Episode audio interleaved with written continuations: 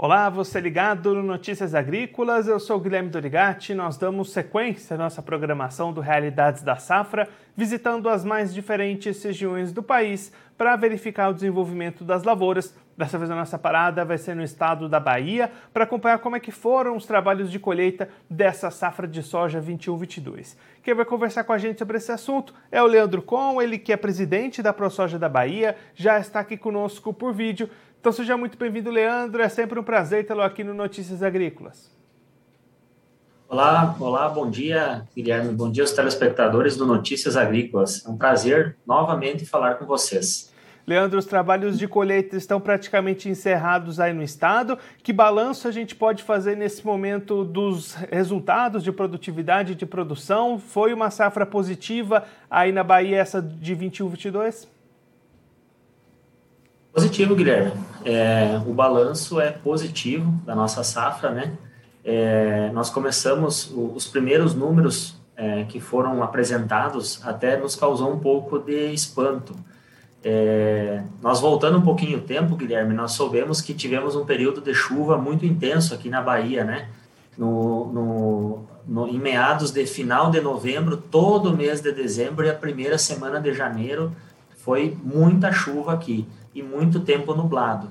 Consequentemente, essa soja plantada é, no início da, do período aqui da liberação do vazio sanitário, né, de início de outubro, foi uma soja que sofreu bastante com a falta de luminosidade.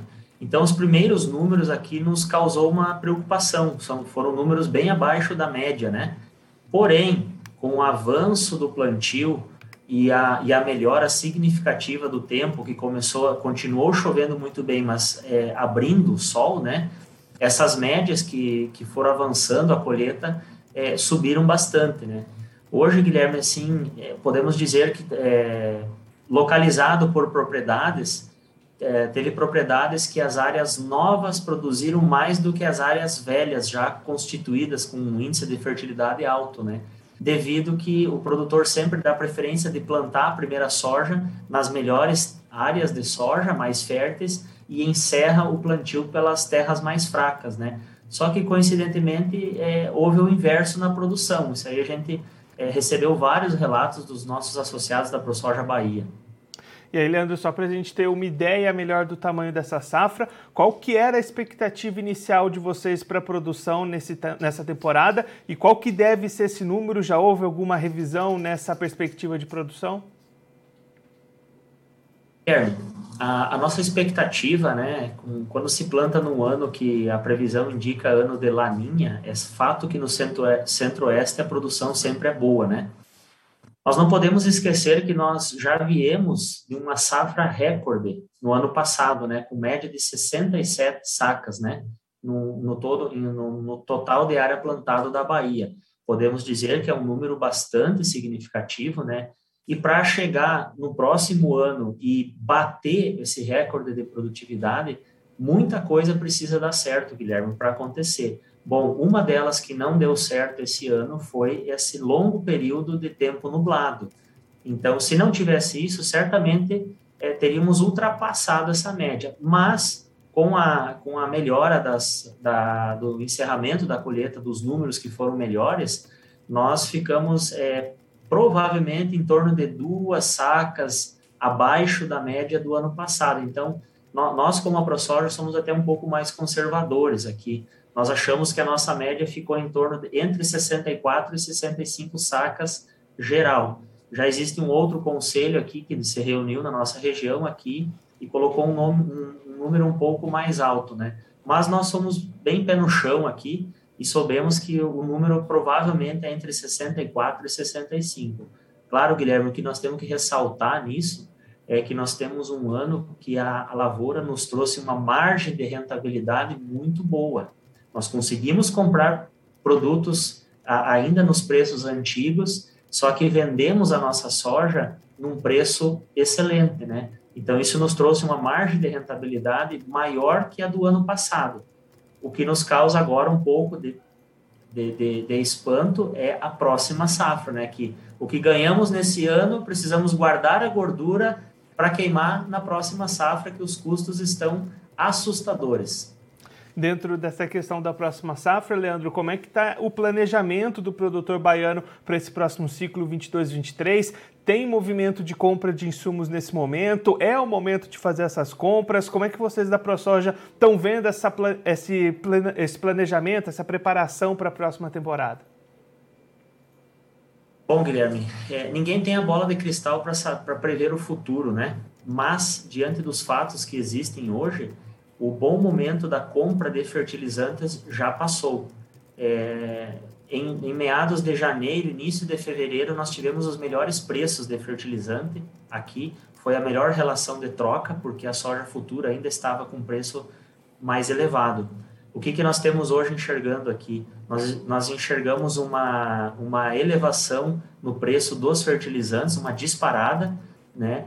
E um, e um dólar que despencou. Então, nós acabamos, dólar despencou, Chicago é, retrocedeu, então o nosso poder de compra ficou reduzido, né? Consequentemente, é menos margem de rentabilidade para o próximo ano, né? É, o produtor agora, nesse momento aqui na Bahia, e eu acho que não só na Bahia, como no Brasil geral, é, ele está parado, as compras estão paradas, porque por que, por que pagar caro e pagar tão cedo? Vamos deixar, vamos deixar rolar um pouco aí, porque a probabilidade do pessoal reduzir a adubação esse ano, ela é gigante. tenho certeza que haverá, haverá uma redução de fertilizante, até porque ao longo desses últimos dois anos o produtor estava é, com um poder de compra mais elevado e muita gente, como eu digo aqui na Bahia, que aconteceu, muita gente caprichou nos investimentos nas suas propriedades. Então o pessoal botou muito calcário, colocou gesso, subiu o fósforo. Então chegou a hora agora nesse momento, né, nada mais saudável que qualquer gestor que nos assiste hoje sabe, é a hora de voltar o dinheiro para o caixa, né?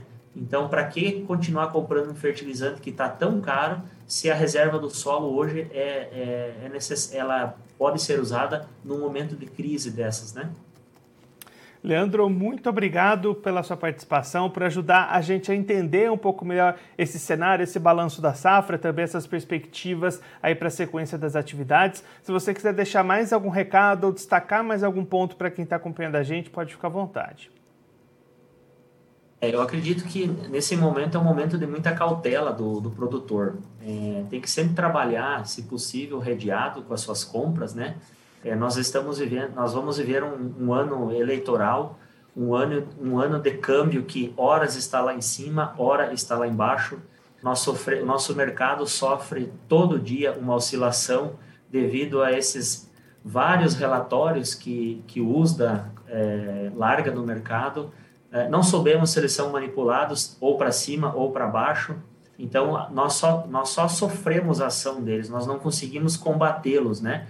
Então, soubemos que os números da safra desse ano, a nível de Brasil, foram muito baixos. A crise, a falta de soja é muito grande e nada justifica uma caída de preço agora. Eu, eu sempre digo a todos, né? É, alguém está ganhando muito dinheiro com essa derrubada de Chicago aí, vocês podem ter certeza, né? Mas o produtor tem que ser pé no chão, fazer a coisa consciente, fazer o travamento dos seus custos e, e pensar sempre em manter a sua margem de rentabilidade. Isso hoje é o grande segredo hoje que nós temos no nosso negócio, é trabalhar com a margem de rentabilidade e redear o custo e o resto é esperar o mercado, o que, que o mercado nos oferece. Um abraço, obrigado pela, pelo convite, um abraço a todos os telespectadores do Notícias Agrícolas. Leandro, mais uma vez, muito obrigado pela sua participação. Só antes de encerrar, registrar a participação do pessoal que está acompanhando a gente ao vivo nessa manhã, a Vitória Notário mandando o seu bom dia aqui para a gente. Leandro, a gente deixa aqui o convite para você voltar mais vezes, a gente seguir acompanhando como é que vai ser essa preparação e esse planejamento para a próxima safra que vai vir aí pela frente no estado. Um abraço, até a próxima. Obrigado, um abraço. Esse, o Leandro Com, ele que é presidente da ProSoja da Bahia, conversou com a gente para mostrar como é que foram os trabalhos de colheita da safra de soja 21-22 lá no estado baiano e como é que está a preparação do produtor para o próximo ciclo que vai vir aí pela frente, a safra 22-23. Leandro destacando trabalhos de colheita praticamente encerrados, as atividades devem ser finalizadas até o final dessa semana, e aí resultados positivos, mas menores do que aqueles registrados no último ano. A produtividade média tem ficado entre 64 e 65 sacas por hectare, o que é um patamar elevado, mas menor do que as 67 sacas que foi a safra recorde lá do estado da Bahia, registrada na temporada passada, o ciclo 2021. O motivo dessa queda, o Leandro destacou aqui para a gente, foi um período longo de chuvas excessivas e de baixa luminosidade, principalmente ali no mês de dezembro e o começo de janeiro. Isso tirou um pouquinho da produtividade daquelas lavouras que tinham sido semeadas primeiro e por isso essa redução na avaliação do presidente da ProSoja da Bahia, caso esse cenário de falta de luminosidade não tivesse acontecido, a safra atual poderia ter batido o recorde da safra anterior na produtividade média registrada lá na Bahia. Olhando para frente, para o próximo ciclo, Leandro destacando as dificuldades do produtor diante do custo de produção muito elevado, apontando que o melhor momento de compras de insumos de fertilizantes já passou lá no começo do ano, então agora é o momento de segurar essas compras, segurar esses negócios, esperar o que, que vai acontecer com o mercado e começar a se preparar, a se planejar para de repente até diminuir as aplicações de fertilizantes. O Leandro apontando que nos últimos anos o produtor baiano investiu bastante nesse sentido, tem uma reserva reserva bastante grande de nutrientes no seu solo e esse pode ser um momento adequado para usar essa reserva que ele já possui, diminuindo as aplicações e controlando um pouquinho melhor os custos de produção que vão ser muito elevados para o próximo ciclo 22-23. Bom, eu vou ficando por aqui, mas a nossa programação continua. Notícias Agrícolas, 25 anos ao lado do produtor rural. Participe das nossas mídias sociais no Facebook Notícias Agrícolas, no Instagram, arroba Notícias Agrícolas e em nosso Twitter, arroba Noteagri. E para assistir todos os vídeos, se inscreva no YouTube, na Twitch, no Notícias Agrícolas Oficial.